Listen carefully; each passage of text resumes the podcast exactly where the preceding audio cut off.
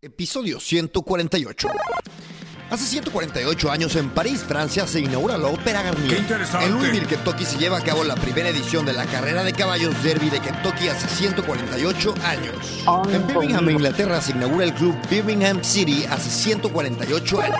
Y en el capítulo 148 del Gran Invento tenemos a David Pena, founder de People, una aplicación española que empezó desde cero con una historia apasionante y llegaron a tener 27 millones de usuarios. Y vamos a darle, vamos, vamos, vamos. En el 2016, David Pena se dio cuenta de que una plataforma de recomendaciones no importa tanto cuánta gente recomiende algo, sino quiénes son esas personas que lo recomiendan y qué vínculo tienen contigo. Siguió creciendo y en el 2019 yo me di cuenta de que había una aplicación creciendo y en las tablas de más descargados de España. En febrero de 2020 tuve a David aquí y nos contaba cómo estaban explotando, ya tenían millones de usuarios en España, creciendo a Portugal y en el 2021 llega a 10 millones de usuarios. Nos cuenta cómo llegó un momento en el que se abrían los países solos y después en 2021 adquieren a 21 Buttons para en 2022 llegar a tener 27 millones de usuarios. Una charla muy cercana de una historia de mucha valentía de confiar en tus instintos, de atreverse. Y bueno, te dejo en el episodio 148 de Gran Invento con David Pena. Estamos grabando, David. ¿Cómo estás? ¿Qué tal? Buenas tardes, noches. Noches, noches. Bienvenido otra vez. ¿Estás en Madrid? Muchas gracias, sí, claro, claro. Eh, hace febrero del 2020 el mundo estaba a punto de cambiar, tú y yo no lo sabíamos. Pues Tu efectivamente. mundo estaba cambiando Pre- mucho, pre- pre- pre- un mes pre-pandemia. muy, muy pre, pre, pre, pre. Tu mundo estaba cambiando mucho y de repente también empezó a cambiar mucho. Eh, nada más quiero remontarnos a aquella charla. Antes que nada decirte que fuiste de mis últimas entrevistas en persona. Te invité a mi casa, Ah, es verdad, es verdad. En la tu casa. charla Es verdad, es en mi verdad. casa, en Sí, sí, aquella sí, sí. En aquella época la- las- los podcasts en videollamada no eran comunes, aunque no, Claro, claro. aunque no parezca. Pero bueno, David, a ver, cuéntanos en qué estás ahora mismo. Bueno, pues eh, ya te contaré más adelante seguramente, pero bueno, ya aparte lo sabes. eh, eh, hace ya mm, dos meses me desvinculé por completo ya de People, que fue mi proyecto durante los últimos siete años de dedicación total. Siete años a full con una startup, es, es tema intensito como mínimo. Y nada, y, mm, y tenía una idea que era, mm, bueno, estar un tiempo así desconectado, viendo un poco qué me apetecía hacer, escuchando propuestas de gente que siempre al final pues se te acercan con diferentes planteamientos. Eh, pero bueno, la idea era mm, eh, procrastinar como un perro hasta, por lo menos hasta final de año, y, y- y cuidarme un poco, recuperar hábitos buenos de nutrición, sueño, eh, eh, bueno, todas estas cosas que se hacen cuando... Que- una que especie se de una especie- sí, una Quiero- especie de, vaca- una especie de quiero vacaciones acumuladas. Quiero mencionar que estamos aquí este, tomando una cervecita y un vinito re- res- respectivamente, así que esta es una charla eh, a gusto, disten- tranquila. dis- distendida. Exacto. Sí, sí, sí. Así que bueno, cuéntame, este, a ver, David, eh, empieza, empieza People. ¿Quién es David antes de tener esa idea y cómo llega a ti? Bueno, pues eh, yo soy el, el- probablemente el, el- el- uno de los, o sea, estoy dentro de ese rango de gente que es poco probable eh, que algún día lance algo relacionado con la tecnología. Eh, yo soy eh, yo soy un abogado que con un perfil financiero y corporativo pues muy marcado por, por, por un MBA que hice y porque prácticamente toda mi carrera estuvo vinculada a, a siempre a temas financieros y a temas corporativos. Y Eh, después de mis estudios estuve trabajando eh, para la SEPI en, en astilleros, en, la gestión, en lo que son las financiaciones estructuradas, los project finance que se organizan alrededor de la construcción de un barco. Y, mm, luego me fui a Londres, estuve trabajando para un despacho inglés allí unos años. Eh, y ya cuando volví a Madrid en el año 2002, 2003, eh, em, fue cuando me empecé a vincular con Capital Riesgo. Y ahí estuve mucho tiempo haciendo diferentes cosas. Desde. Lo estuve, no puedo hacer. Siri, perdón. no te preocupes. Siri nos ha intentado interrumpir. Pues estuve eh, trabajando como abogado un tiempo, luego estuve trabajando en, un fondo eh, y, la última etapa previa a People, pues estuve con, en, el Banco de Santander haciendo, haciendo lo que llaman ahí mercado de capitales, ¿no? Mercados de capitales. Entonces, bueno, en, en, todo ese tiempo lo que, lo que no pude evitar es, fue mm, estar en contacto por la fascinación que me generaba el mundo de la tecnología y, los, y, los, emprendedores de la tecnología. Eh, me sucedía que era gente que venía con ideas muy que para mí eran auténticas mm, obras de, ingenio, ¿no? Y, y, curiosamente me fui al principio, primero pensaba, no, esta gente no sabe lo que pide, pero luego me, venía, me venían como diciendo todo el rato, es que necesito para llevar a cabo mi idea a alguien como tú, ¿no? Entonces me di cuenta de que en las, en las ideas, en los proyectos que se montan desde cero, es muy importante la idea y la ejecución y la parte técnica, pero también es muy importante todo ese bagaje que, tienes que aportar de, cuestiones pues, corporativas, financieras, legales, etcétera. De negocio más. Justo. Entonces, eh, bueno, ahí perdí un poco el miedo a lanzarme con, con, algo. Tuve un par de primeros contactos con el mundo, o sea, participando activamente en el mundo de las startups, primero con una, con una que hacía, eh, que básicamente era una empresa de eventos musicales, y luego otra que era más financiera para participar en, en, startups y tal. Y al final, en el año 15 más o menos, tuve la idea de People, y, bueno, ahí ya fue cuando empezó, cuando empezó todo en realidad.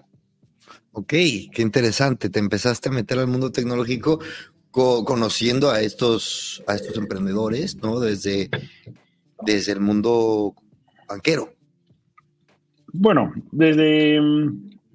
En realidad, no solo desde el banquero. Desde, o sea, ya desde antes, em, desde que estaba en fondos, bueno, el estar en fondos te da mucha visibilidad ¿no? en, el, en, el, en el mundo de los Estabas del otro lado, digamos, desde el mundo totalmente negocio de... Justo, justo. Eso está bastante raro, ¿no? O sea, venir desde, desde ese lado. Sí, pero bueno, al final piensa, Cris, que lo que te da mm, estar del otro lado es una perspectiva muy interesante. Eh, por ejemplo, te pongo un ejemplo muy, muy fácil de, explicar, que es eh, cuando estás en el lado del fondo, ¿no? Cuando estás en un, en un fondo, ves literalmente, analizas cientos de proyectos que llegan a ti, ¿no? Como, como oportunidades de inversión. Entonces, bueno, pues al margen de que luego acabes invirtiendo o no, sí te da la posibilidad de ver qué gente explica mejor sus ideas, qué ideas están mejor aterrizadas, Em, cuando a un tío se le ha ido la olla con la, con la valoración, cuando, está, mm, cuando, cuando alguien pide cosas y tiene mucho sentido o explica muy bien por qué pedirlas, ¿no? por qué las necesita. Eh, entonces, bueno, a mí todo ese, todos esos años me, sirvió de, me sirvieron de, para coger, hacer una especie de casi como un benchmark de, qué, era lo mejor que había, qué era lo mejor que se contaba, qué era lo mejor, cuál era la mejor manera de exponer las cosas o de, o de pedir dinero ¿no? a un inversor. Y también, pues oye, dentro de lo que es montar un negocio o montar una startup, me sirvió también para ver muy claramente qué aspectos tienes que, cuidar, ¿no? que tener en cuenta eh, cuando lances lo tuyo. Y vamos, fue esa mi universidad, en realidad. ¿Y la idea? La idea, ¿cómo llega la idea? Pues la idea llega de la manera más, más, impropia en realidad. Yo, o sea, en realidad People fue mm, la respuesta a varias preguntas que me estaba haciendo, o a preguntas de diferente índole que me estaba Hi, I'm Daniel, founder of Pretty Litter. Cats and cat owners deserve better than any old-fashioned litter. That's why I teamed up with scientists and veterinarians to create Pretty Litter. Its innovative crystal formula has superior odor control and weighs up to 80% less than clay litter. Pretty Litter even monitors health by changing colors to help detect early signs of potential illness. It's the world's smartest kitty litter. Go to prettylitter.com and use code ACAST for 20% off your first order and a free cat toy. Terms and conditions apply. See site for details. Haciendo en ese momento, pues la idea surgió, pues por ejemplo, pues porque había una cosa en esa época, en el año 14, año 15, que se llamaba 11870, que ya no existe, que era un sitio donde tú podías ir a pescar, pues eh, era como Google, pero en lugar de que te viniesen, eh, servía mucho para profesionales, para fontaneros, pintores, cosas de ese estilo. Y el punto interesante era que siempre te venían eh, recomendados por alguien que había usado antes el servicio, ¿no?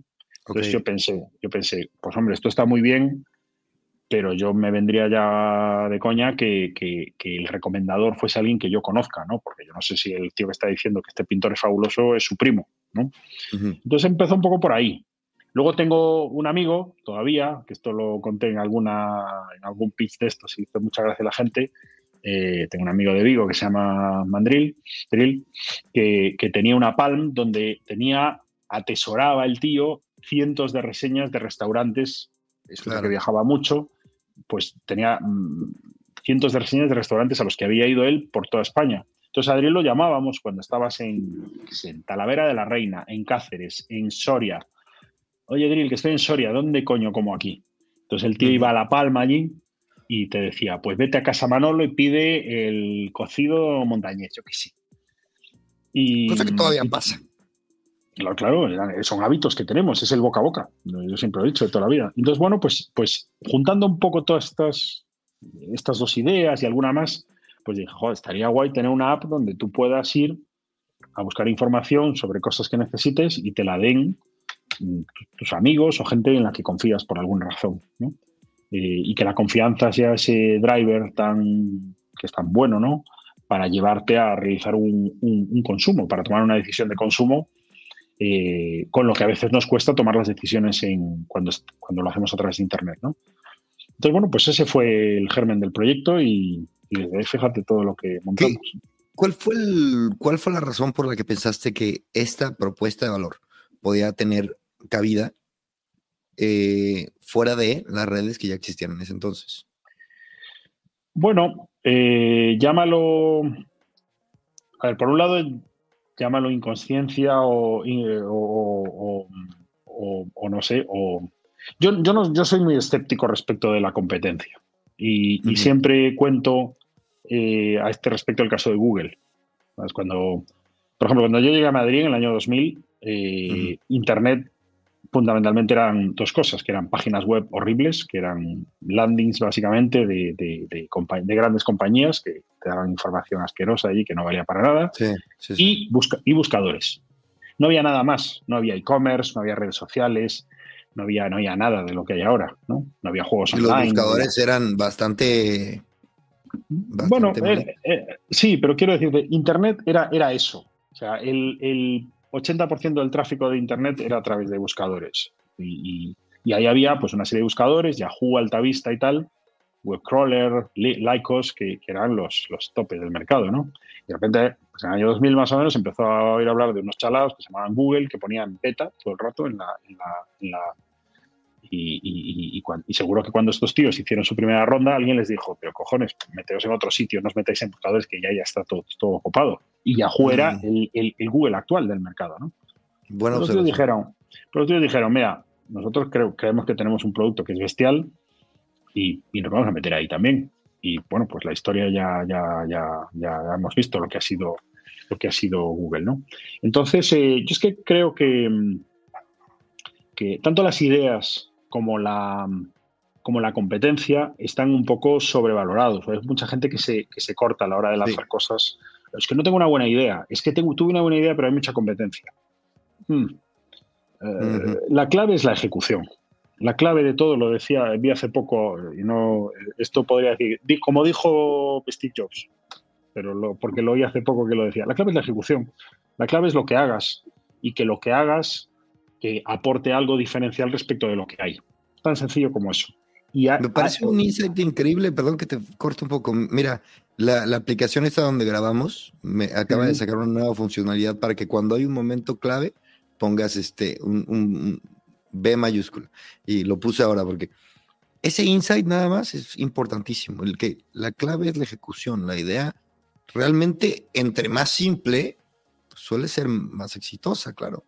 Pero la clave es la ejecución y tú ya tenías ese background que te hacía pensar, oye, esta idea puede tener... Yo suelo decir, Chris, que la, idea es muy importante porque es el, primer 1% del tiempo que dedicas a tu proyecto, el, primer porcentaje de tiempo lo dedicas a la idea, ¿no? Pero es solo un 1%. O sea, en realidad es importante que la tengas trillada, que te hayas, que te hayas documentado, que hayas explorado, que, oye, pues mm, tengo esta idea, ¿existe, ¿existen otras ideas como esta? Cuidado si no existe nada similar ¿no? a, lo que, a lo que tú estás pensando, porque, porque hay gente muy lista en el mundo y es rarísimo que tú seas el más listo de todos. Entonces, si algo no se lanza, a ver por qué es. Eh, casi todo está lanzado ya, casi todo. Ni es novum subsole, dijo alguien hace un mogollón de años, que significa no hay nada nuevo bajo el sol. Entonces, todo existe ya. En la Biblia no sé, me suena. Es de la Biblia. Te diría que Galileo, pero ni puta idea. Ah, sí, bueno. Creo que era la Biblia, pero Da, igual. El caso es que no hay nada nuevo bajo el sol, está todo inventado. Entonces, si, si lo que se te ha ocurrido a ti eh, no lo está petando, pues entérate primero de por qué, ¿no? Y luego, pues a lo mejor mm, hay algo parecido y tal, pero tú lo puedes mejorar. Como People había ideas muy parecidas en, aquel momento, en el momento de lanzar esto, en el año 15, 16, pero ninguna era exactamente igual. Entonces, bueno, pues mm, eh, una vez la idea resistió mi, propio, mi propia criba, ¿no? De, a, la, que sometía todas las ideas que tenía, pues pasé la otra criba que es mucho más complicada, que es la de eh, los amigos listos, que digo yo, ¿no? O sea, cuéntale tu idea a tus a, los amigos a los que más respetes por su bagaje intelectual y a ver qué te dicen, ¿no? Y, luego, pues, pues, pues está la última criba, que es la de tus amigos potenciales usuarios, ¿no? Oye, tú harías esto. Y a partir de ahí es ya mm, a remangarte y, a currar. Y, tus amigos potenciales inversores. Eh, sí, no. O sea, yo no soy muy de meter a amigos como inversores. O sea, otra cosa es que luego los...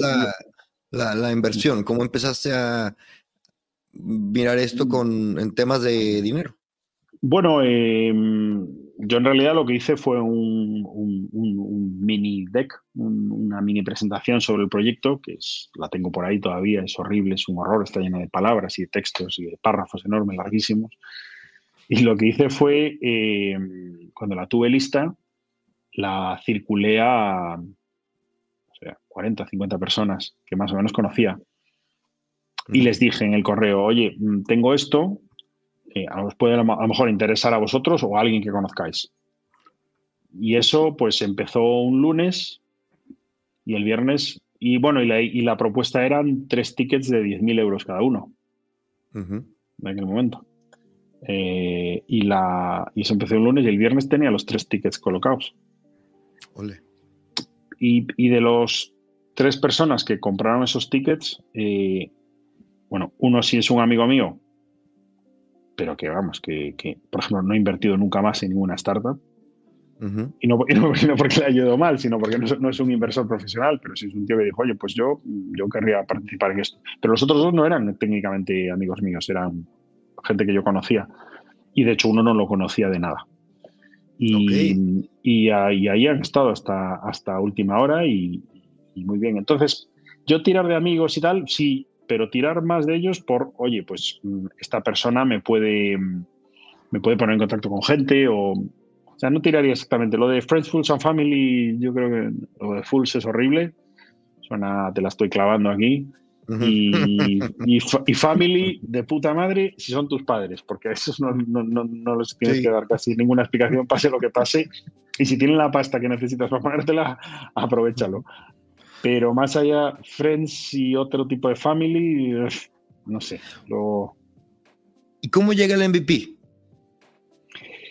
Bueno, e, ese dinero fue para montar un MVP en realidad. Yo ahí no tenía MVP, tenía una descripción básicamente de lo que quería hacer en la que incluí un presupuesto para montar un MVP. Entonces puse yo más o menos la mitad del dinero y la otra mitad fueron, fueron estos eh, pequeños inversores y montamos el MVP. Se montó, mm, eh, tardó mucho o tardó mucho más de lo que yo hubiese esperado, sobre todo porque no fue técnicamente un MVP, al final aquello era una mini aplicación ya, o sea, no, no fue un prototipo como tal. Eh, error, error total, error, error que por cierto estoy volviendo a cometer ahora en, el asunto en el que estoy metido ahora. Pero es que es muy difícil pararle los pies a alguien que tiene una idea, porque somos eh, arrolladores cuando tenemos una idea. Siempre queremos mm, hacerla grande, hacerla completa, entonces, mm, yo no acabo de... Soy muy bueno dando consejos, pero me los aplico fatal a mí mismo. Entonces, en este caso, por ejemplo, en tanto en el caso primero de People como en este de ahora, de Mini Tales, em, eh, te cuesta no lanzar algo más complejo de lo que deberías. Entonces, bueno, pues el MVP fue, fue, fue largo de construir y, muy, y muy completo. Y ah, contigo solamente como, digamos, mente creativa detrás del producto. Sí, sí, en, ese, en, ese, momento estaba yo CPO, sí, todo, todo, todas las cosas, el C-level el C-level lo ocupaba yo enterito. y no, lo que pasa es que tuve, tuve, tuve, tuve suerte, eh, hice un... Estuve hablando con mucha gente para lo que es la construcción de la parte técnica y di con, con, Alberto y Alexis, que eran dos tíos de Barcelona que tenían una agencia de desarrollo en ese momento que se llamaba Undefined, que, mm, que bueno, que la verdad es que me, me, entendieron muy bien, me ayudaron muchísimo. Eh, la agencia cerró justo después de terminar mi proyecto, lo cual yo creo que es indicativo del, del, del desastre financiero que debió ser para ellos eh, hacer este tipo de proyectos. Pero, pero salió algo que fue en muchos, muchos aspectos eh, el núcleo originario de lo, que, de lo que ahora todavía es People, ¿no? O sea, hay muchas, muchas cosas que estaban en, esa, en ese MVP que sigue habiendo ahora, muy cambiadas, han, cambiado. ¿El MVP en qué constituye? ¿Y cuándo lanzó? Eh, el MVP lo lanzamos a mediados del 15 y era, era básicamente las tres funcionalidades clave estaban ahí representadas de algún modo, que eran un, feed donde tú podías ver, eh, perdón, lo primero, podías tú hacer recomendaciones de cosas que te molaban, ¿no? que te gustaban, pues me gusta este restaurante, me gusta este libro, lo que sea. Se creaba ya una especie de ficha de producto, ¿vale? Relacionada con tu recomendación. Eso en primer lugar. En segundo lugar, todas tus eh, recomendaciones y las de la gente que tú seguías se publicaban en un feed, que era donde arrancabas, y ahí había pues como una, la parte más mm, social, digamos, ¿no? de, la aplicación. Y luego tenía una parte muy, muy, muy social, muy social, de compartir, mm, eh, vincularte con, o sea, que, que, el crecimiento viniese muy relacionado con al final la materia prima de la que se alimentaba planteamiento de People, que era la, la confianza, ¿no? Entonces, pues podías invitar a gente, seguir a gente, ahí tenía un aspecto muy social, ¿no? Y, poco más. Era muy fea, era muy oscura, con colores así mates y tal. y, bueno, y con eso funcionó. O sea, con eso arrancamos. Duda. Eh, ¿Cuáles eran las primeras piezas de contenido de tal que tú podías poner en tus, en tus colecciones? ¿Eran lugares? Desde el principio, desde el principio yo tuve súper claro, pese a los consejos que recibía en contra, consejos, las opiniones que recibía en contra, no quise nunca em, segmentar o focalizar eh, la idea de People en, un segmento concreto, en una vertical concreta. Em, yo siempre pensé, aquí de lo que se trata es de que tú, siendo merecedor de la confianza de alguien, le puedas contar o sea, le puedas, le puedas hablar de cualquier cosa que ha merecido tu confianza, no sea lo que sea. Eh, porque es como es la vida real, ¿no? Yo te puedo hablar a mm. ti, Chris, pues del último libro que me he leído, de la última tienda donde me he ido a comprar un casco de moto y del último restaurante donde he estado. ¿no? Eh, entonces, ¿qué es importante para ti? O sea, ¿qué es lo que nos une? Nos une la confianza, no nos une mm, mi, lista de restaurantes, ni los sitios donde he estado en Copenhague, ni, ni, las tiendas de motos que más frecuento en Madrid. Nos une que tú y yo pues tenemos confianza, entonces que eh, a través de esa confianza nos podemos, nos podemos canalizar mucha información de mucho valor para, para cada uno de nosotros cuando tenemos que tomar una decisión de compra. Eso, eso para mí era la clave. Entonces, desde el principio podías recomendar básicamente lo que quisieses, eh, que era muy complicado porque, porque, porque primero tienes que meter un enlace de compra con todo aquello que tú quieras recomendar y segundo porque la ficha de producto se tiene que adecuar a cosas tan raras o tan diferentes como un restaurante, un libro o, casco. Y ahí, y ahí una de mis, de mis dudas principales, eh, tú tienes un riesgo al momento en el que generas un contenido que no está creado dentro de tu plataforma, que puede tener contenido eh, pornográfico, de adultos, lo que sea. Este, ¿cómo, cómo, ¿Cómo abordaste ese tema? O sea, antes no se me ocurrió, pero bueno, fue un problema. Eh, tuvimos un problema, pero ya cuando, cuando ya, o sea, no, no fue un problema que, por lo menos yo advirtiese al principio. Sí hubo un problema en un momento dado, cuando ya estábamos empezando a crecer fuerte y a lo mejor en la época en la que hicimos el primer podcast tú y yo, eh, porque empezó gente a meter eh, publicidad de, de, webs porno y cosas de ese estilo. Pero bueno, ahí ya teníamos un equipo y más adelante, claro. O sea, al inicio no representó un tema. Nada. Ni siquiera lo consideraste. Al final, no, al final. Es que además pasa una cosa. Vamos a ver, tú en People podías poner cualquier barbaridad que se te ocurriese, ¿no? Pero la realidad es que si tú no eres seguido por un grupo de gente determinado, eh, nadie se va a enterar. O sea, tú puedes poner, me decía la gente, joder, pues yo puedo poner recomendaciones falsas. Ponlas. Pero es que si, si nadie te va a seguir, el, truco de People era que era una red de redes, una red de pequeñas redes de confianza, de pequeños grupos de confianza. Entonces, si tú pones una barbaridad y no perteneces a ninguna red de confianza, pues, la, pues lo vas a, vas a, ver tú solo la barbaridad, ¿no? No la va a ver nadie más, Con el tiempo nosotros empezamos a dar cierta publicidad y a dar más exposición a gente que nos interesaba a nosotros por la calidad de su contenido. Pero obviamente controlábamos mucho a quién poníamos y a quién no. Entonces, bueno, vimos que había gente que había mm, hackeado en cierta medida el sistema en un momento dado y conseguía tener visibilidad, pues, pues eso, anunciando páginas porno y tal. Pero enseguida metimos un filtro y es que ni siquiera les dijimos nada. Simplemente pusimos un filtro y, esa gente pues no, no, era vista nunca. Ya está.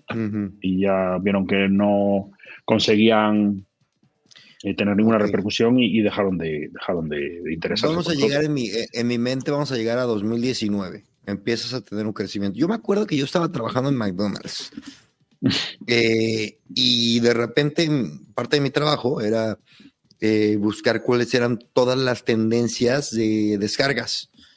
Y todos los días, todavía lo hago hasta el día de hoy, eh, medir, medir, medir, medir. Y de repente encuentro una aplicacioncita con un cero, una O, perdón, y este, me pongo a ver qué es esto. Y estaban en top de descargas. Estoy hablando de 2018, ¿eh? Eso, fue, increíble. O sea, aparecer. Sí, sí, sí, y luego un ranking de. Que, se llama App Annie. Se llamaba App Annie. Ahora sí, se llama eh, data.ai. Da igual. Eh, el punto es que de repente veo española. Y yo, órale. Y de repente veo y yo desde el primer momento dije, qué interesante.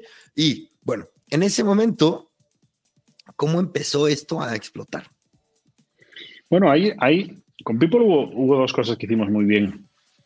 Una el producto y otra la metodología de growth. Mm. Eh, o sea, el producto, eh, sobre todo cuando se incorporó Gonzalo, mi, el que entonces era mi socio al proyecto, eh, Gonzalo es un tío de producto, y a partir de ese MVP, de lo que era People en ese momento, pues construyó un producto que era súper, súper cañero y buenísimo y, que funcionaba muy bien. Em, eh, lo siguiente que hicimos muy bien, yo creo, fue porque no teníamos dinero, pues inventarnos una metodología de growth que tuvimos también mucha suerte en ese momento, coincidió con todo el boom que estaba habiendo de los, en torno a los influencers. Entonces, bueno, pues construimos, tuvimos el, la suerte, la oportunidad, no sé, la aprovechamos de poder ponernos en contacto con muchos influencers y contarles pues que People podía ser muy útil para ellos en cuanto que mm, les valía de mm, repositorio de todas las cosas que recomendaban en redes sociales que al poco tiempo de ser recomendadas en redes sociales desaparecían, claro. Entonces, bueno, pues en People las tenías, las tenías ordenadas, permanecían accesibles, visibles y encima les dábamos la oportunidad de ganar un poquito de dinero. Ahí ya tenías el programa de afiliados. Sí, sí, sí, sí. El programa de afiliados estuvo prácticamente desde el principio. Ok, ese era es un gran punto del producto que, representó, yo creo que una, quizás, dime si fue como clave del crecimiento, ¿fue así?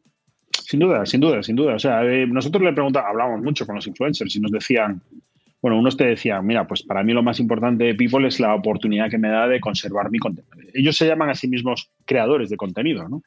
Entonces, si tú eres un creador, pues hombre, te fastidia que tu contenido desaparezca al, poco tiempo de haberlo creado, ¿no? Entonces, pues People les daba la oportunidad de que ese contenido, de algún modo, pues permaneciese accesible, ¿no? Que no se perdiese ahí en, la, niebla del, de Internet, ¿no? Del tiempo. Y, otros nos decían, pues a mí, mira, lo que me fascina es que, yo tengo mucha burbuja, veo aquí un un hype bestial en torno a lo que hago, pero no, no veo un euro, ¿sabéis de ello? Y vosotros me dais la oportunidad de ganar dinero eh, gracias a eso. Entonces, bueno, por unas cosas o por otras, o por las dos, mm, nuestro mensaje caló muy bien y entonces empezamos a crecer a, lo bestia, pero a lo bestia, a lo, a, lo, a lo bestia. Empezaron a usarnos los influencers y los influencers decían, oye, estoy en People. Y eso es lo que provocó eso tan bonito. Dime, por unas cosas u otras, dime una cosa. ¿Por qué empezó a crecer? ¿Era el affiliate? Sí, sí. no, no, no, era, eran, fueron los influencers. Los, influencers, que empezaron... la motivación de que ellos podían ganar dinero. Sí, y la motivación de, no que su contenido no desapareciese. Ok, entonces no, sé, uno, al producto como tal. Sin duda, no, no, el mérito era del producto. El producto permitía las dos cosas, sí, sí. O sea, tú, tú, tú podías usar People, sea porque te permitía hacer una función de repositorio de tu contenido, o sea porque te permitía ganar pasta, pero todo era gracias al producto, al diseño del producto. Y, ¿Quién estaba a cargo del diseño del producto? Bueno, tenías un equipo de producto. Sí, sí, teníamos un equipo, pero estaba liderado por Gonzalo, mi, mi ex socio. Ok, ok. Bueno, entonces llega este momento, por estas dos razones principalmente, empieza a crecer, empieza a crecer. ¿Qué sucede cuando tú empiezas a ver que estás en los primeros lugares de descargas de España? Bueno, pues es, increíble porque, mm, eh, eh, a ver, en, esa época ahora hay 6 millones de apps, leí el otro día, en las tiendas, en las App Stores, 6 millones. Entonces, eh, ser o sea, ya, ya hacerte oír es, muy pasada, ¿no? Pero mm, en esa época que habría la mitad o dos millones, era improbable que, alguien... Sí, sí, muchísimo, muchísimo. un apoyo... Sí, sí, sí. Entonces, bueno, pues primero que te quedas es pasmadísimo y dices, joder, pues, qué suerte, qué bien y qué alegría y tal, ¿no? Eh, y también te entra mucho miedo, porque en el fondo dices, joder, esto tiene que, esto está cuajando, pero tienes que estar tomando decisiones todo el rato sobre, sobre cómo, cómo evoluciona eso, ¿no? Entonces, bueno, yo creo que ahí tomamos decisiones muy buenas. Eh, lo, que, lo que pasó después eh, no empaña, o sea, las dificultades que luego tuvimos para levantar dinero y cosas de estas no obedecen a algo que, que, hiciésemos mal en ese momento. Eh, la verdad es que fue, fue todo lo que tuvo, todo lo que estuvo relacionado con, ese momento, la verdad es que yo estoy orgullosísimo eh, del trabajo que hicimos, del equipo que formamos y de los resultados que alcanzamos en ese momento. O sea, era, fue, muy bonito y, la verdad es una época... ¿Tuviste suerte? Sin duda, vamos, sin duda. Yo creo que la gente, la suerte, o sea, la gente suele denostar el papel que la suerte juega en el éxito de los proyectos y, yo creo que es un error. Eh, la suerte está ahí. Nosotros, en nuestro caso, la suerte fue pescar un momento eh, en el que los influencers estaban empezando a, o sea, ya, ya traían mucha atracción, pero estaban empezando a necesitar herramientas, ¿no? Y nosotros, pues en ese momento, pues nos posicionamos como una herramienta muy buena para ellos. Entonces dijeron, pues, este, pues cojonudo, ¿no? Entonces sí, fue esa suerte. A lo mejor lanzamos dos años antes o dos años después y no, y no, y no hubiésemos aprovechado con exactamente el mismo producto, el mismo metodología de growth y todo, pues no, no nos hubiese salido así de bien. Pero nos salió muy bien y, conseguimos lo que nos proponíamos. Y entonces llegamos a 2019, tú estás en los primeros, en el chart top de descargas en España. ¿Y qué son los siguientes pasos que ustedes se plantan como empresa?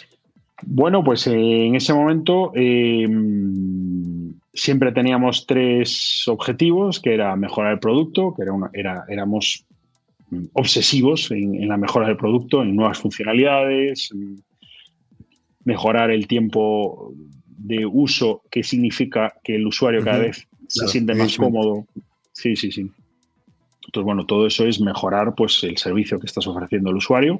Y esto te digo, éramos obsesivos en cuanto a, escuchar al usuario, mm, ofrecerle nuevas cosas, preguntarle mucho qué necesita, qué le parece lo que ya hay, etc.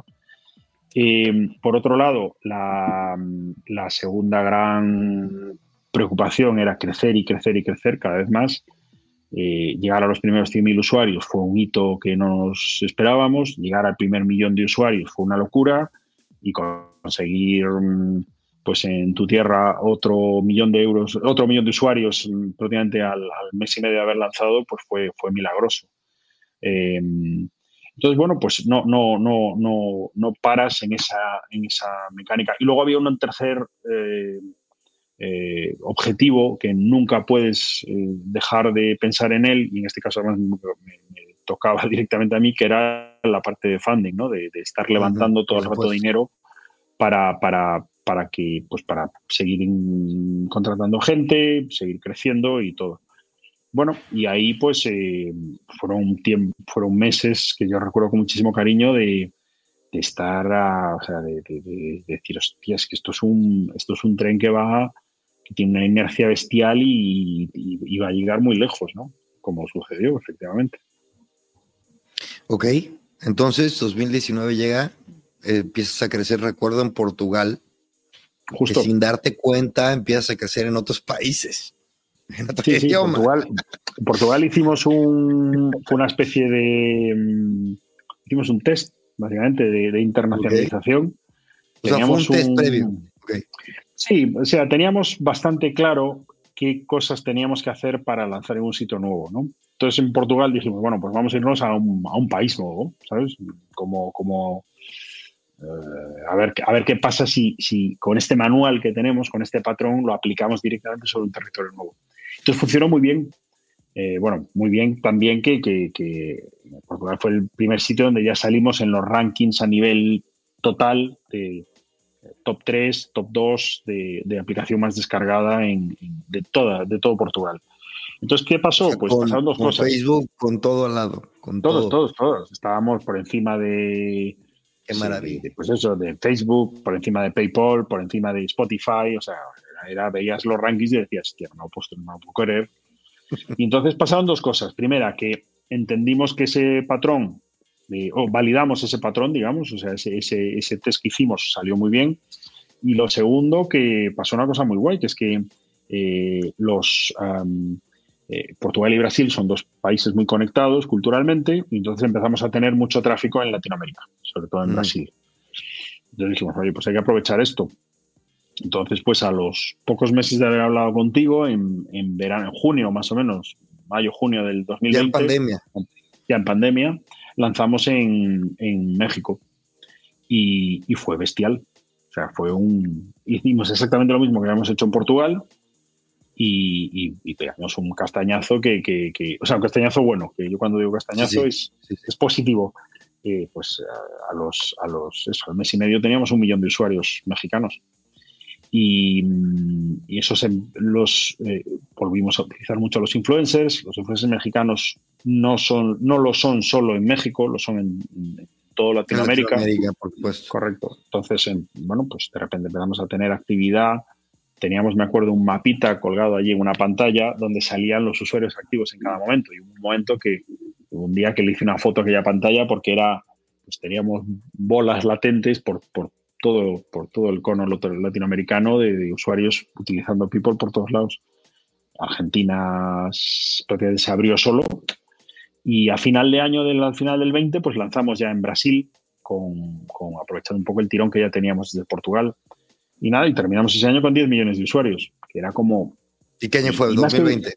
2020 y a finales de 2020. Y, sobre todo, más que 10 millones de usuarios registrados, es que teníamos, o sea, a lo mejor fue diciembre del 20 o enero del 20, tenemos 2 millones de usuarios activos de mouse, de Monthly Active Users. Diarios. Sí, sí, de mensuales. Mensuales. Que, es, que es una locura. Es una locura. Unos, tiempos de, duración de cada sesión de, larguísimos por encima de, Instagram y de Pinterest. Eh, o sea, cumpliendo muy bien todo el patrón de todo lo que de todo lo que había que hacer. Así que, ¿Y qué seguía pues, ahí? O sea, tú en, ese momento, o sea, ¿qué sigue? seguir creciendo. Bueno, pues sí, seguir creciendo, ahí, empieza el lío. Eh, yo a finales del 20 eh, lanzamos una ronda muy grande de una, serie A que se llaman, que es, bueno, pues es un, hito dentro de tu mm, proceso de, de funding que, bueno, pues que es ahí que ya como que te haces mayor con la serie A, ¿no? Ya es cuando empiezas a pedir ya mi cantidades de, de, siete explícanos, Explícanos lo que es eso. Bueno, pues eh, tú cuando lanzas una startup, eh, primero haces una ronda muy chiquitita, mm, de un poquito de dinero y muy poquita valoración. Pides, pues eso, 10.000, 15.000, 20.000 euros a valoraciones muy bajitas. Eh, entonces, pues la gente entra ahí casi a ver una lotería, ¿no? A ver si, a ver si la cosa funciona.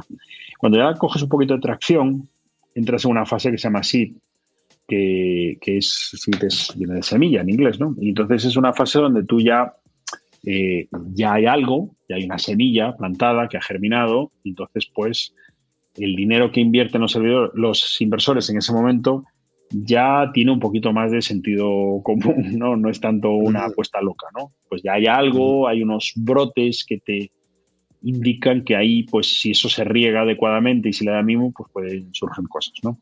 Entonces, cuando ya esas, esos brotes han germinado y crecido, pues entras en la siguiente fase. Aquí hay mil, mil, mil historias y mil formas de estructurarlo, pero básicamente es esta, ¿no?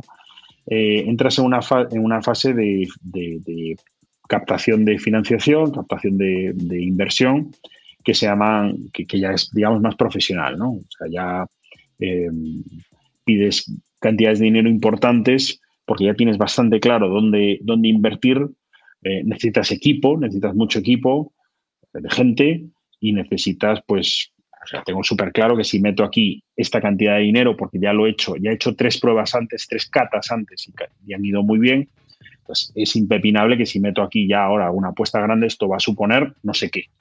Entonces, a, esa, a ese capítulo de financiación se llaman las series A. Se llama series A porque es un, es un concepto que viene de Estados Unidos porque en Estados Unidos tú puedes, no es como en España, en España tú hay, eh, tú como inversor tienes acciones y, las acciones son todas iguales.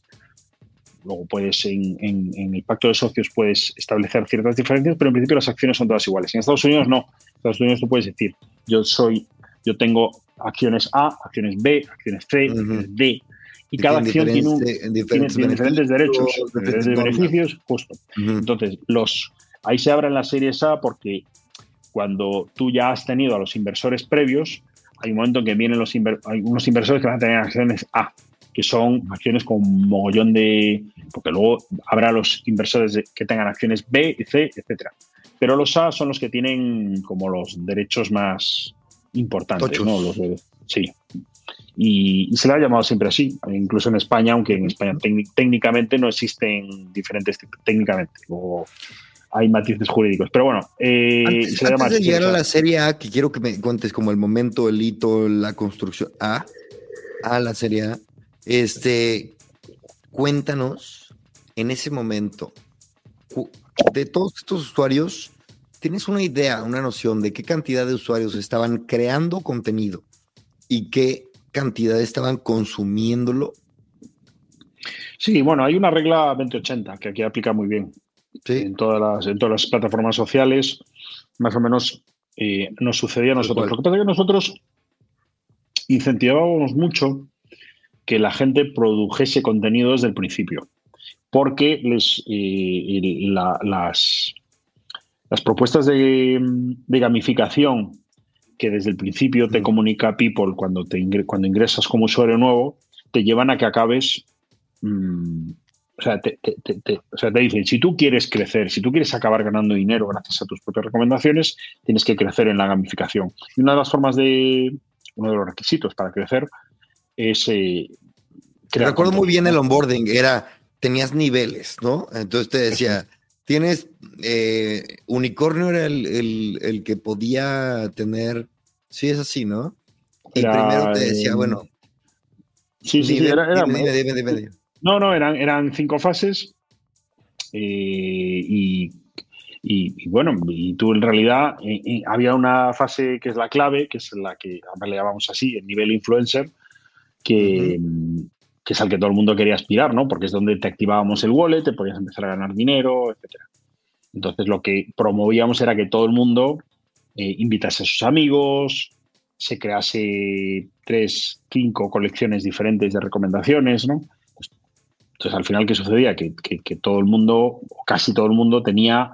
Bueno, de hecho, en el último onboarding que diseñamos, eh, tú ya en el proceso de hacer el onboarding ya creabas tus primeras colecciones, con lo cual ya te volvías un, creador de contenido, ¿no? Entonces, te podría decir, es que el 100% de la gente tenía forzosamente contenido creado, ¿no? que crear contenido para ser parte de la comunidad. Eso es. Luego, luego, los que verdaderamente creaban contenido útil, pues eso, eran un, 15, 20, 25%, nunca pasó de ahí. Es que te hablo de gente con 10 colecciones de, tipología variada, pues libros, eh, cine, restaurantes y, yo qué sé, y, viajes. Se empieza a reanudar la vida, la vida normal. ¿Cómo, cómo pega eso a, la adopción de, de People? Y bueno, eh, en realidad lo que pasa es que cuando las cosas empiezan a ir bien, pues, pues lo que tienes que reaccionar y, seguir tomando decisiones. Pero cuando... O sea, yo creo que lo más duro, esto es como empezar a correr. Eh, lo más duro es empezar. Eh, cuando peor lo pasas es cuando estás pasadísimo de, de, o fatal de forma o pasadísimo de peso o tal y, correr 20 minutos es un drama. Eh, luego cuando ya llevas 50 tiradas, lo pasas igual de mal, pero, pero dices, joder, ¿cómo, era, era de duro hace dos meses? Pues esto es un poco igual. Empezar, empezar es, un, es, un, es una proeza. porque entiendo que la, primera ronda, la ronda A, llega en un momento de, de abundancia, por así decirle. Eh, bueno, en nuestro caso, las series A nunca las llegamos a levantar. Ok. Eh, claro, claro, ahí empezaron los problemas. Y ahí ya, efectivamente, estábamos en la abundancia de métricas. Las métricas eran espectaculares. Pero mm, lo que pasó a finales del 20 fue que mm, eh, el, mundo cambió. y no solo por la, por la pandemia los parámetros bajo los cuales los inversores solían tomar decisiones eh, se volvieron más complejos en, ese año. Eh, y no solo lo digo yo, eh, es, una, es una cosa que muchísima gente que ha tenido proyectos mucho más interesantes y mejor montados que People ha sufrido en sus propias carnes, ¿no? simplemente, ¿Pero no un pues momento de mucha abundancia de capital? No, no, no, no. Ok. No, a finales del 20, bueno, a, capital había. Capital en realidad siempre hay, Chris. Capital siempre hay, siempre hay. Ahora mismo hay una. Se está diciendo, joder, es que no, se hacen inversiones. Pues no, capital hay y hay cada año hay más capital que, los años precedentes. Eso siempre pasa. Lo que no hay es, eh, lo que se invierte es de manera cada vez más selectiva. Entonces, en ese año, en el año a finales del 20, en torno al año 20, se empezó a incorporar un, componente, eso se incorporó al grupo de requisitos un componente que hasta entonces no, por lo, por lo, en lo que a las aplicaciones B2C o, business to, o sea, que, íbamos al consumidor final, no, no a las B2B, a las, a las que iban a las empresas. a las B2C se nos permitía no generar revenues, no generar ingresos, no ser rentables. Eh, se nos exigía tener un gran producto y con una gran tracción, básicamente. Y entonces, bueno, pues, y justo. Y entonces, bueno, pues nosotros ahí cumplíamos esos parámetros y pensamos, bueno, pues, y desde el principio People fue, o sea, se orientó, lo orienté a que consiguiésemos esos objetivos, ¿no? Entonces, en el año 20, pues estábamos cumpliendo esos objetivos, pero eh, no llegaba la inversión. Entonces nos dimos cuenta de que es que lo que estaba sucediendo es que se había añadido un, requerimiento, un requisito extra, ¿no? Que era mm, en la parte de revenues. Entonces, bueno, pues mm. nos costó, entender que el mundo estaba cambiando, que no era un problema de los inversores con los que nosotros hablábamos y, y que lo que teníamos que era que, bueno, pues que tomaran una decisión, qué hacer, ¿no? Y, entonces, bueno, pues, pues tomamos una decisión que fue, empezó el año 21 y todo el foco se puso en generar ingresos. Eh, y ese fue el, arranque del, año 21. Con, el foco ¿Y cuál es el modelo de negocio en, el 21? Bueno, el modelo de negocio no lo llegamos a poner, aunque ese fue el objetivo, no lo llegamos a poner en marcha porque al término del primer mes del año 21 pues nos surge la oportunidad de, bueno, no de adquirir, nos, ponemos en contacto, se pone en contacto eh, 21 Buttons con, nosotros y, nos, y, nos, y surge la oportunidad de hacer una operación corporativa muy, muy interesante, ¿no? Que era, pues, o, fusionarnos con ellos, que fue lo que de entrada nos, se nos planteó, o, lo que al final le acabamos proponiendo a nosotros, que era adquirirlos, ¿no? Y entonces, bueno, pues... Mm, Decidimos adquirirlos porque, bueno, por muchas razones, pero sobre todo porque mm, éramos dos proyectos muy afines en muchas cosas. Y luego tenía una cosa muy interesante de 21 Buttons, que tenía a prácticamente todos los fondos europeos y españoles en su cap table. Eh, todos eran socios. Entonces dijimos, bueno, pues mira, si los tenemos en el nuestro, pues resolveremos este problema que estamos teniendo ahora mismo con la, con la captación de, de pasta. Y error. Mm. Error, porque aunque esos fondos pasaron a nuestro cap table, pues no fue, no fue tan evidente.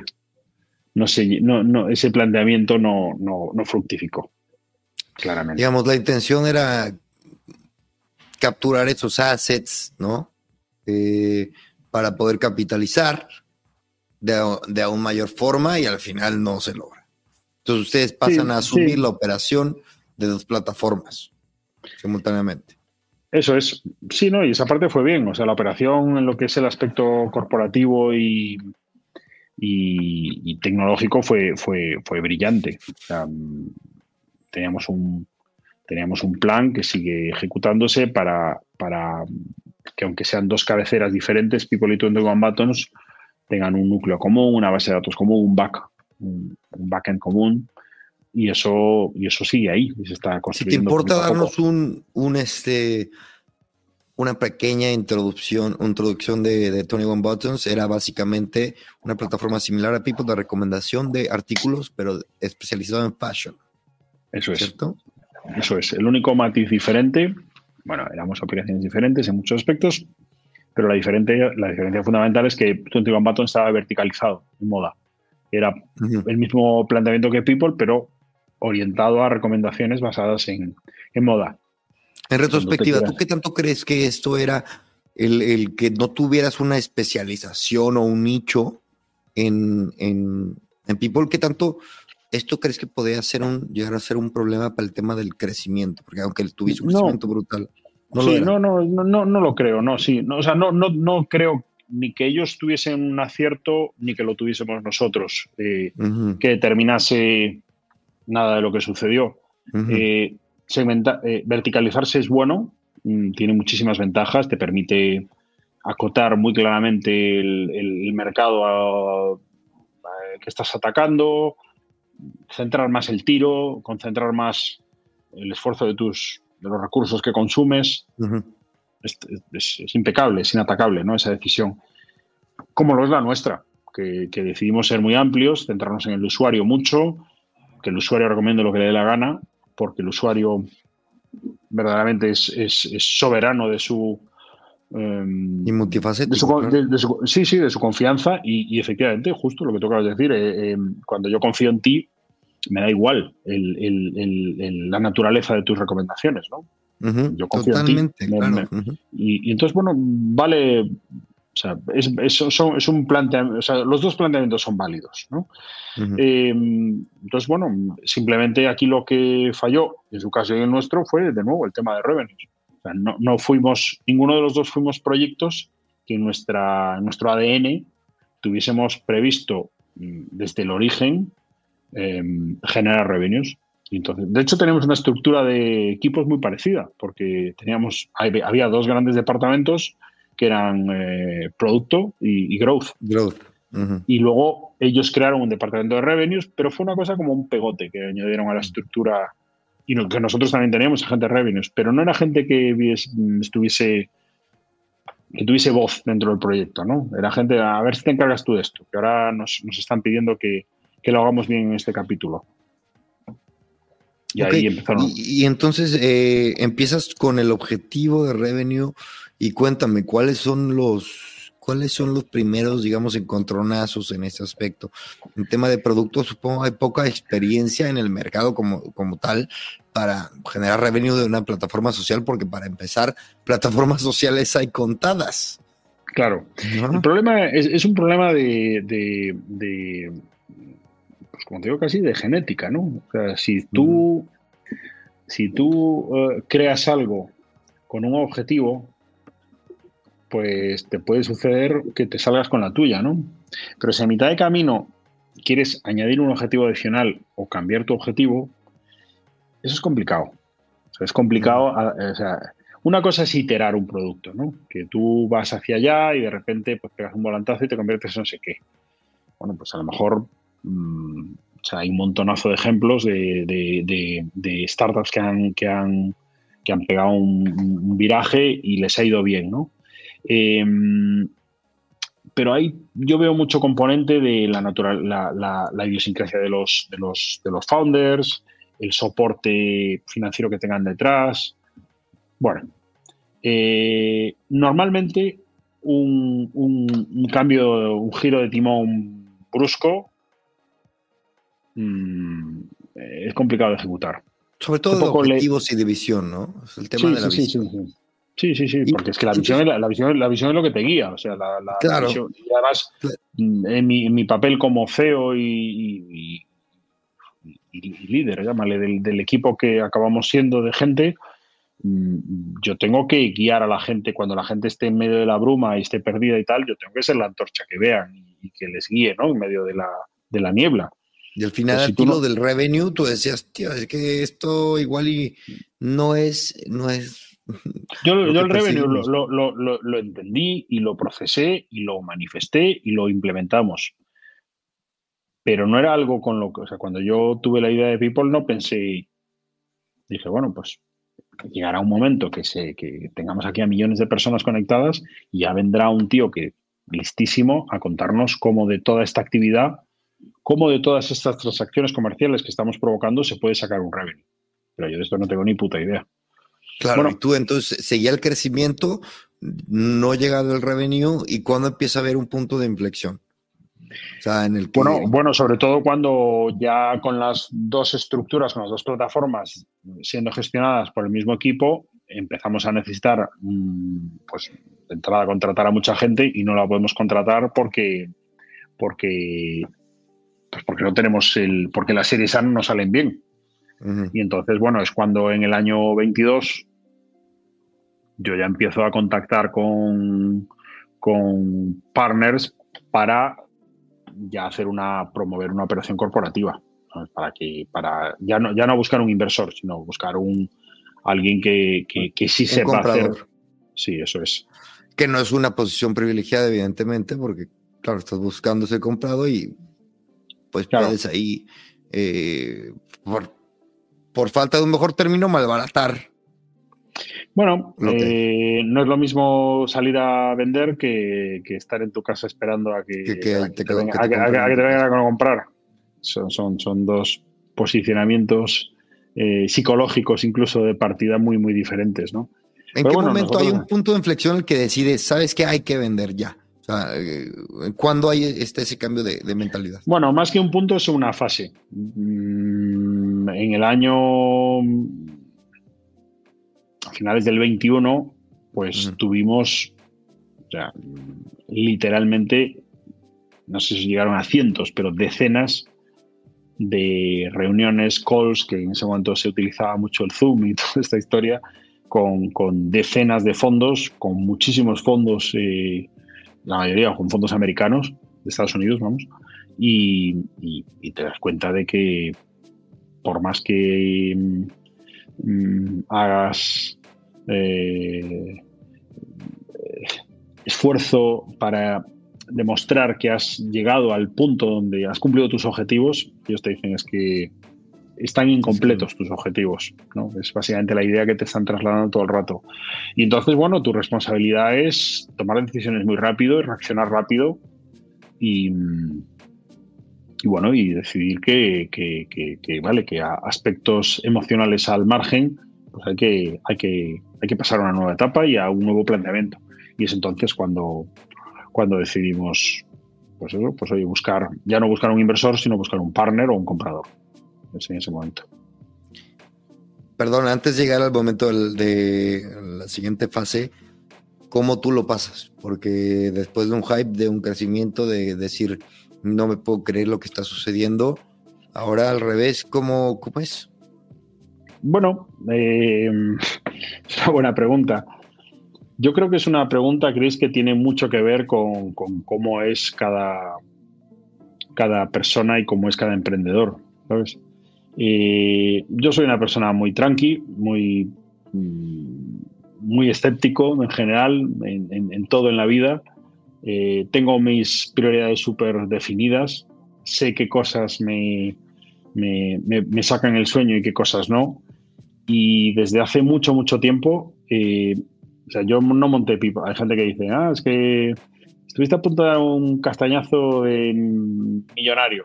Bueno, pues yo nunca pensé en el dinero. O sea, hay una frase muy bonita de los montañeros que cuando le preguntan a los montañeros, ¿y por qué escalas las montañas?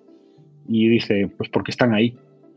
Pues yo monté People porque estaba ahí, porque fue una idea que surgió y había que hacerlo pero nunca pensé en, el dinero, ni en, hacer un éxito millonario, ni, cosas de estas, ¿no? Entonces, bueno, como no te lo acabas de querer nunca del todo, y yo tengo además un síndrome del impostor bestial de, toda mi vida dentro de mí, bueno, pues yo siempre... Sí, claro, claro.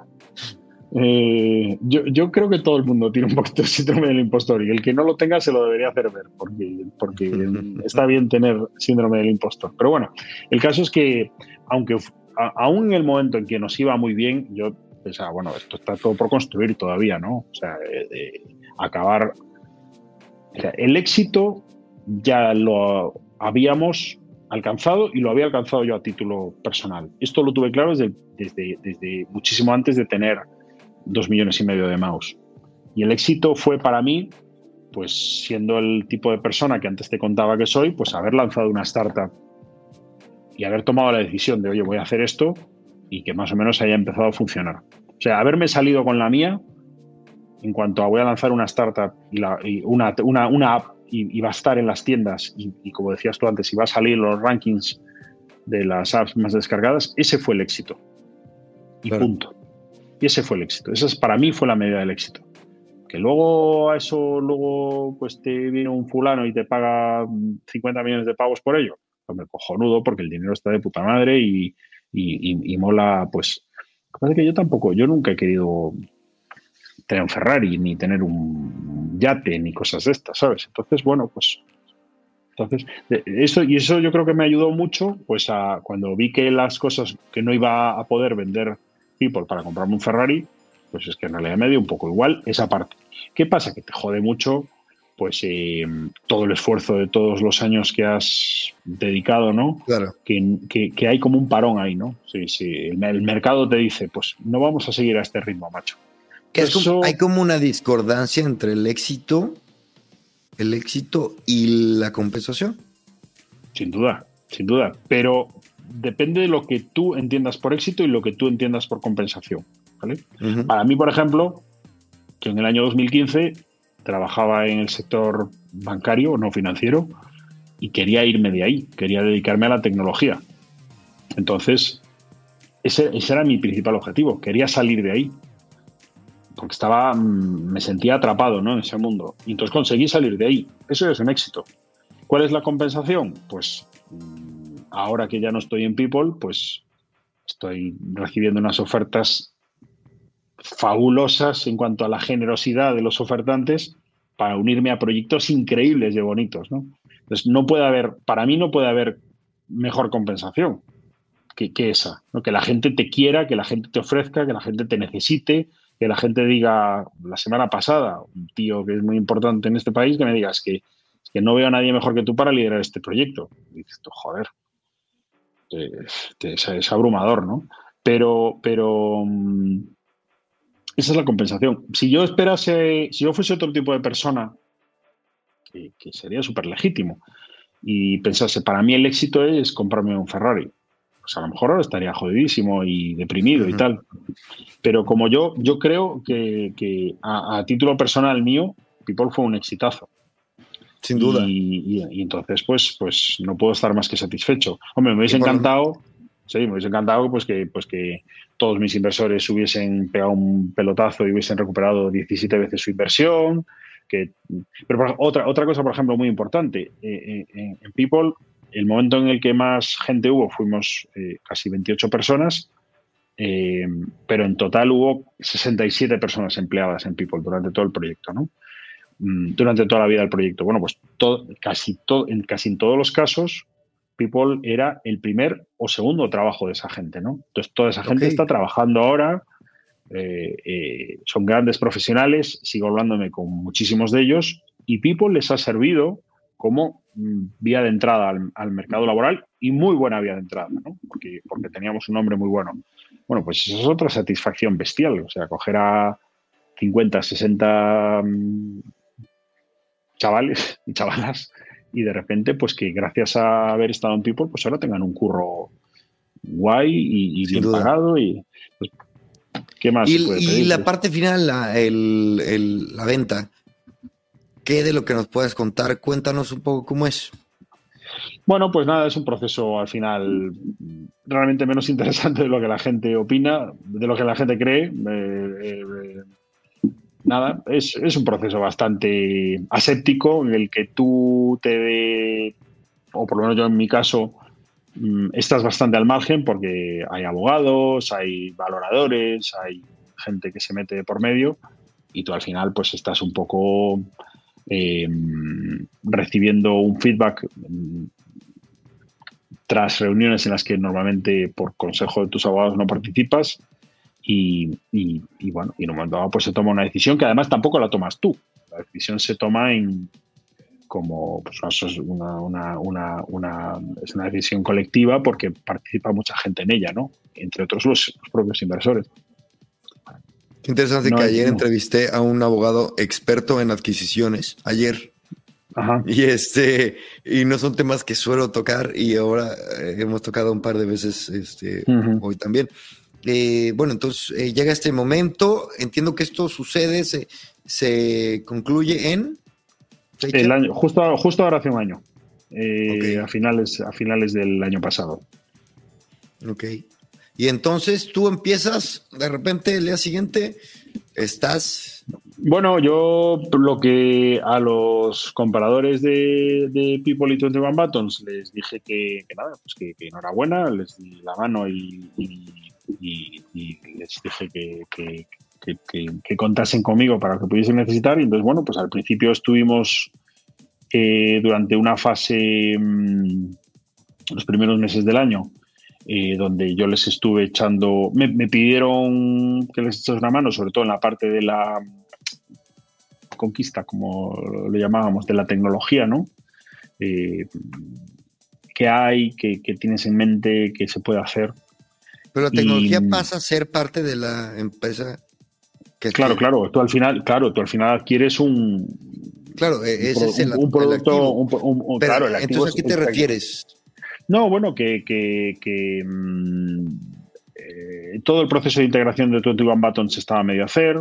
Entonces, mm. bueno, mm, básicamente me decían, oye, al margen de lo que hayamos adquirido, ¿qué, ideas tienes tú? Que, que, bueno, que tú al fin y al cabo eres el, creador de, ya no el creador de People, el creador de esto que, estamos, que hemos comprado, ¿no? Claro. Y bueno, estuve unos meses ahí dándoles mis, ideas y tal. Eh, eh, pero bueno, poco a poco me fui desvinculando y este, y este verano ya me desvinculé de todo. Y, entonces, bueno, nada, pues pensé eso, bueno, voy a dedicar unos meses a decidir qué quiero hacer. Pero bueno, mm, somos... ¿Qué quieres hacer? Eh, bueno, eh, primero no quería hacer nada, pero, mm, pero desde el principio de año me ha pasado una cosa muy curiosa. justo ahora, más o menos hace un año, eh, tengo un amigo que estaba en el, en el primer equipo de, de OpenAI, de ChatGPT, los creadores de ChatGPT en español. Y entonces, pues me empezó a hablar de lo que estaban haciendo. Eh, me dio a probar, hice un test sobre un prototipo de lo que ahora es la app de ChatGPT, ¿no? me pidió que me, me, dio unas claves, me la descargué de un sitio y la empecé a probar. Entonces. Eh, ¿Esto cuándo fue? esto fue en enero, diciembre, enero del año pasado, hace un año ahora, más o menos. Diciembre, por ahí. antes, un poquito antes de que todo hubiese todo el boom este. Sí, Entonces, bueno, pues em, empecé, sí, empecé a, probarla y dije, wow. Al principio muy escéptico, dije, bueno, esta va a ser la moda de este año, ¿no? El año anterior fue el, metaverso, el anterior las criptomonedas, el anterior la realidad virtual y las Google Glass. Este año va a ser esto. Pero empecé a ver cosas. Claro, claro, cada año hay una moda decir, esta, para flipar, ¿no? Pero empecé a ver que esto, uff, dije, wow, esto es muy pasada. Entonces, ahí ya empezó, llegó a España todo el, hype de la inteligencia artificial y, y, bueno, de repente dije, hostia, esto no, esto no es una moda, esto es, esto es un game changer, como dicen los, los americanos, bestial, ¿no? O sea, total. Eh, o sea, esto es un cambio del, del paradigma, ¿no? Y, mm, sí, sí, sí. Y entonces me empecé a interesar mucho y ya, bueno, me, me, dio la vuelta al cerebro cuando apareció Mid Journey, que, es, que eran los, la primera plataforma de LLMs para, para imágenes, ¿no? para creación de imágenes. Entonces, bueno, pues eh, eh, yo tengo tres hijos eh, y mi hija pequeña, Mencía, en esa época tenía ocho años y le seguía leyendo cuentos por las noches. Entonces, un día le propuse a ChatGPT que hiciese un cuento para Mencía, porque Mencía lee mucho y todos los libros que tenemos, decenas de ellos, los libros de cuentos que teníamos, pues los teníamos leídos ya. Y entonces, pues ChatGPT hizo un cuento fabuloso que a, que a Mencía le encantó. Y nada, se acostó esa noche y fui a mi journey y le dije, hazme una ilustración para este cuento. Y me, y me hizo una ilustración perfecta. Entonces pensé, lo, lo primero que pensé es, voy a hacer, no me vuelvo a comprar un libro de cuentos en mi puta vida, voy a hacer 365 cuentos con ChatGPT con sus correspondientes ilustraciones en, en mi journey, las voy a subir a un, a un WordPress o algo así y, ya tengo un libro de cuentos ¿no? para, para todo el año. Entonces un día se lo estaba contando a un amigo y me dijo, joder, pues eso ya lo compartirás porque me interesa a mí también y para mis hijos y tal. Entonces pensé, coño, esto en realidad eh, estaría guay eh, subirlo, pues, por ejemplo, a una app, ¿no? Y que cualquier padre todos los días tenga un cuento nuevo, gratis, simplemente con abrir la app, ¿no? Porque los padres tenemos... Eh, leer cuentos a los niños es una cosa, si tienes una preocupación eh, o, si no la tienes. O sea, en, primer lugar es muy guay porque es un momento en el que tú con tus hijos estás todo el día guerreando, ¿no? Ellos quieren hacer cosas que tú no quieres y al revés. Pero el momento del cuento sí, ahí hay una, como una confluencia de voluntades ellos quieren que tú les leas el cuento y tú les quieres leer el cuento. Entonces mola, ¿no? Es un momento de, vale, aquí no hay, no hay guerra. Y luego eh, es un momento muy interesante también, estás relajado, estás tranqui y tal, para eh, transmitir valores, eh, introducir a tus hijos dentro de, como parte de su educación, dentro de lo que es la cultura, ¿no? Y la, lectura de libros y tal. Bueno, es un momento así que tiene mucha magia, ¿no? Entonces pensé, bueno, pues qué guay que hostia, estaría guay montar una app donde tú tengas cuentos nuevos todos los días, porque luego la otra gran putada de leer cuentos es que mm, los cuentos eh, están en libros, pero un libro admite 12, 15, 20 cuentos máximo y, cuesta mucho dinero. Entonces, pues eh, siempre tienes el problema de, joder, papá, es que este cuento ya lo hemos leído 17 veces. Pues sí, coño. Entonces pensé, oye, pues qué guay que tengas una app donde cada día tengas un cuento gratis nuevo, ¿no? hecho por inteligencia artificial. Em, entonces, bueno, se lo conté a un amiguete eh, que es Jorge, que es, que es que tiene una agencia de desarrolladores, y me dijo, oye, pues vamos a ponernos con ello. Y, luego se lo conté a otro amigo que tiene a Yago, que tiene una agencia de, unos, pedazos de bestias en, programación basada en inteligencia artificial, y me dijo, hostia, me interesa también mogollón. Entonces, bueno, pues nos hemos propuesto, entonces pues nos, hemos, nos propusimos montar algo eh, y, está a punto de salir. Se llama eh, Mini Tales, Tales como cuentos, minitales, minitales.app. Eh, hay, una landing ya que, estamos, que acabamos de publicar y está a punto de salir. Y la idea es que mm, va a haber dos posibilidades. Puedes ser un usuario normal. Tú simplemente por descargarte la app, todos los días te vamos a regalar un cuento gratis para que se lo puedas leer a tus, a tus hijos. ¿no? Eh, pero luego tienes la posibilidad de hacer tu usuario premium eh, suscribiéndote al servicio, que es, cuesta 99 céntimos al mes, es muy baratito, un euro al mes. Y entonces lo que vas a poder hacer en ese caso es personalizar tus cuentos.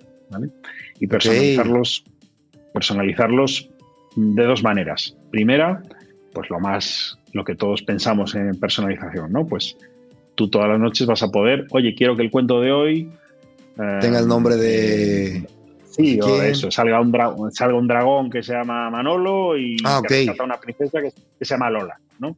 Entonces, vas a tener un cuento con tu ilustración en el que salgan el dragón y la princesa Lola. Pero luego hay otra parte de personalización muy interesante, que es que todos, o sea, cada padre va a poder elegir los valores en que quiere que se inspiren esos cuentos a la hora de ser construidos. Pues, por ejemplo, si tú eres un padre eh, super progre, eh, que abogas por la diversidad, la inclusión y no sé qué, o eres un padre que eres, eh, pues crees mucho en la familia tradicional, la religión, lo que sea. Seas el padre que seas, vas a poder elegir un, set de valores y los cuentos que, te, que, te, que, se te construyan para ti cada día van a estar inspirados en esos valores y no en otros, ¿vale? Que por, por, por, por ser tú como eres, quieres que lógicamente, que transmitir a tus hijos esos valores y no otros. Entonces, eh, bueno, pues... O igual por la, por la edad de tus hijos, tú quieres... No, todo, por supuesto, por supuesto, la edad, la, edad, la Igual quieres tocar el tema de, la lealtad o del... Claro, claro, claro. Por ejemplo, tú, tú, dices, oye, yo mm, pues quiero que mis los valores en los que me inspiro, pues la generosidad, la, eso, la lealtad, el valor de la amistad, eh, em, la transparencia, sí, no sé, tienes un montón de valores, tienes cincuenta y tantos valores que puedes ir marcando.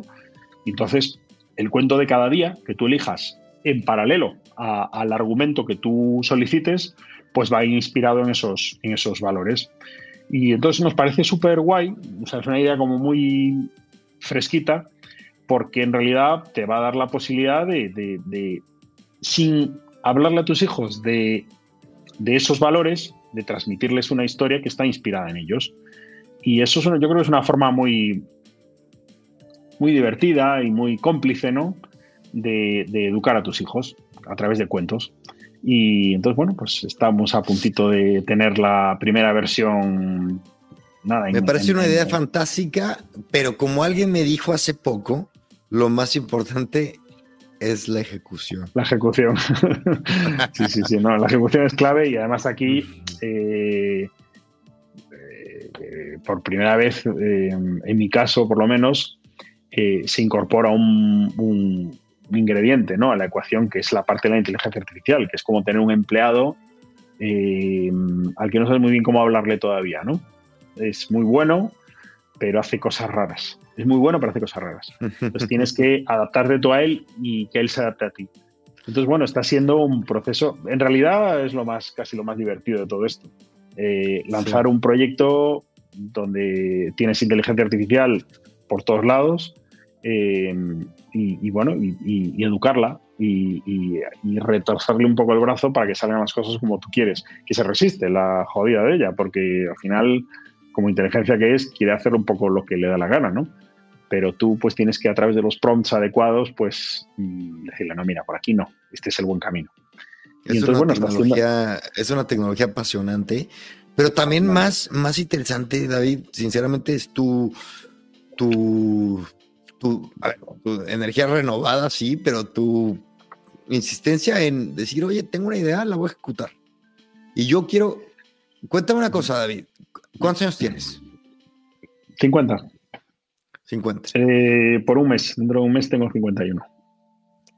A tus 40 y medios empezaste una idea que de repente llegó a 27 millones de usuarios. Y eso está chingón que la audiencia sepa que que, que, esa motivación tiene que seguir, ¿sabes? Este, y esa creatividad, ¿ves? No, no te estoy llamando viejo, ¿eh? no, no, lo soy, lo soy. no, al contrario, te estoy llamando joven y que, que la idea de que después de los 20, como Mark Zuckerberg, no puedes sacar una idea de puta madre, es una tontería. no, no. no. A ver, yo, yo, soy, yo soy un tío de 50 años y eso es innegable y, es, lo que hay, ¿no? Y eso no se puede cambiar. Lo que pasa es que lo que sí creo es que la, la, la, la gana que tienes, el impulso de, montar cosas, no tiene absolutamente nada que ver con la edad. O sea, yo no creo que cuando, cuando eres muy, muy joven, tienes una serie de ventajas, como es pues, el impulso, la, propia capacidad física y mental para sacar cosas adelante, eh, la falta de compromisos, no tienes hijos, no tienes familia, puedes dedicarte, mm, si escribes código 18 horas al día a, tu proyecto, cascando código, pues porque, porque no tienes otra cosa que hacer, ¿no?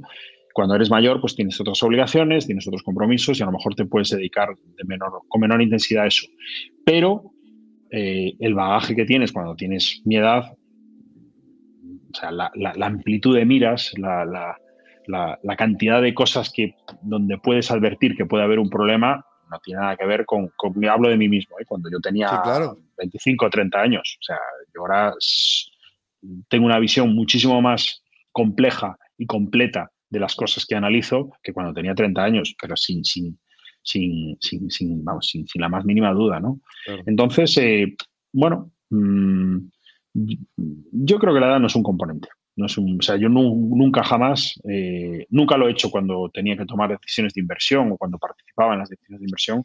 Para mí la edad. el, otro día, el otro día me contaron, estaba en Securitas Direct con, con, Álvaro, que es un gran amigo mío, y me dijo que ya en los procesos de selección no tienen en cuenta el sexo ni la edad. Y, le dije, pues es que es, mm, o sea, me parece un acierto porque es que en realidad mm, bueno la edad. O sea, tú tienes que. Mm, hace poco me dijo un amigo, yo contrato a la gente ahora basándome en un principio técnico muy importante que es que no arrastren los pies. Bueno, pues, pues, pues arrastrar los pies es algo que te. Yo he tenido gente en People que entraba a las 9 de la mañana arrastrando los pies. Yo les decía, pero coño, hostia, pavila, hostia. Y, y, en cambio, pues, pues, pues yo, por ejemplo, a mis 50 años no arrastro los pies nunca porque, porque hago las cosas que me apasionan y que me gustan. Y si no, me voy. Y entonces, pues creo que no tiene nada que ver con la edad, en realidad, Chris. Y es una pregunta que yo te hice en, en, en aquellas épocas, eh, porque tenías un producto con una naturaleza muy joven, ¿sabes? Que era mucho este tema de la influencia social. Y hoy quise volver a tocar el tema porque me parece relevante para la audiencia y creo que es importante tenerlo en cuenta, que no hay edad para la innovación para el emprendimiento. Y yo creo que quizás el emprendimiento, como tú lo hiciste, que fue con una formación previa, una forma, no formación, sino una experiencia previa que te llevó a trazar el camino, fue acertado, ¿sabes? Y pudiste impactar a, toda esta gente y, montar una startup de la cual ahora podemos estudiar y este, que de hecho, como te dije, voy a compartir con, con, mi equipo ahí en el, trabajo. Y David, ¿con qué, nos, ¿con qué nos podrías dejar algún mensaje que te interese para el futuro, para en general? Así, vete, igual es muy amplio, pero... No, bueno, yo, yo, bueno, mm, el otro día me preguntaron en una escuela de negocios que, que diese mis conclusiones sobre lo que ha sido la etapa de People y tal. Yo mis conclusiones y, en general lo que pienso sobre todo lo que ha pasado eh, en estos últimos años es que mm, eh, la vida hay que vivirla, eh, solo hay una, cada día que pasa es un día que ya no, que vas a dejar de hacer cosas que no hayas hecho y que, hay que tomarse la vida con menos seriedad, con más desenfado, con más confianza en las posibilidades de cada uno, con mucha serenidad, con muchas miras de largo plazo, pero, pero con mucha confianza. Eh, yo creo que estamos en un momento de la historia de la humanidad único en cuanto a muchísimas cosas que, están pasando y, es fascinante tener la oportunidad de formar parte de ellas, formar parte en la construcción de ellas. Entonces, bueno, pues creo que es lo que hay que hacer, mm, mojarse, eh, confiar en uno mismo, eh, no conformarse con nada y, tirar para adelante. Y mira, a mí que me tocó hablar contigo hace cuatro años casi, eh, te puedo decir que para mí es una entrevista, una charla súper especial porque porque vivo la historia, porque aparte te seguí, así como te seguía desde antes, porque te empecé a ver las descargas, te conocí, luego te seguí durante, y ahora es muy, muy especial y, de verdad te agradezco mucho esta charla, la apertura, te deseo evidentemente todo lo mejor, estoy seguro de que te vas a tener muchísimos éxitos y este, y bueno, nos despedimos David. Muchas gracias. Muy bien. Muchísimas gracias a ti, Cristian. Te quiero decir también por, por darme la oportunidad de de, contarte aquí mis, y por interesarte en mis, mis avatares y mis historias.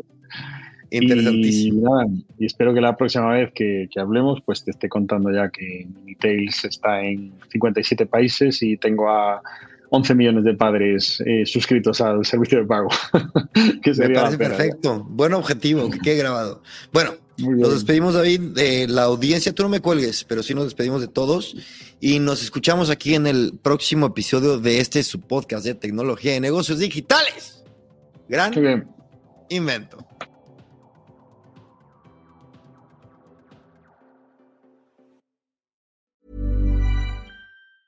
If you thought the only way to get a more defined jawline with natural looking results was through surgery, think again. Juvederm Volux XC is a non surgical injectable gel filler that improves moderate to severe loss of jawline definition and can help you achieve natural looking results with little downtime. Even better, this improved definition lasts up to one year with optimal treatment. No maintenance required. Improve jawline definition for a smooth, sculpted look with Juvederm Volux XC. For important safety information and to find a licensed specialist, visit juvederm.com. That's J U V E D E R M.com. Not for people with severe allergic reactions, allergies to lidocaine, or the proteins used in Juvederm. Common side effects include injection site redness, swelling, pain, tenderness, firmness, lumps, bumps, bruising, discoloration, or itching. There's a risk of unintentional injection into a blood vessel, which can cause vision abnormalities, blindness, stroke, temporary scabs, or scarring. Talk to a licensed specialist specialist to find out if it's right for you.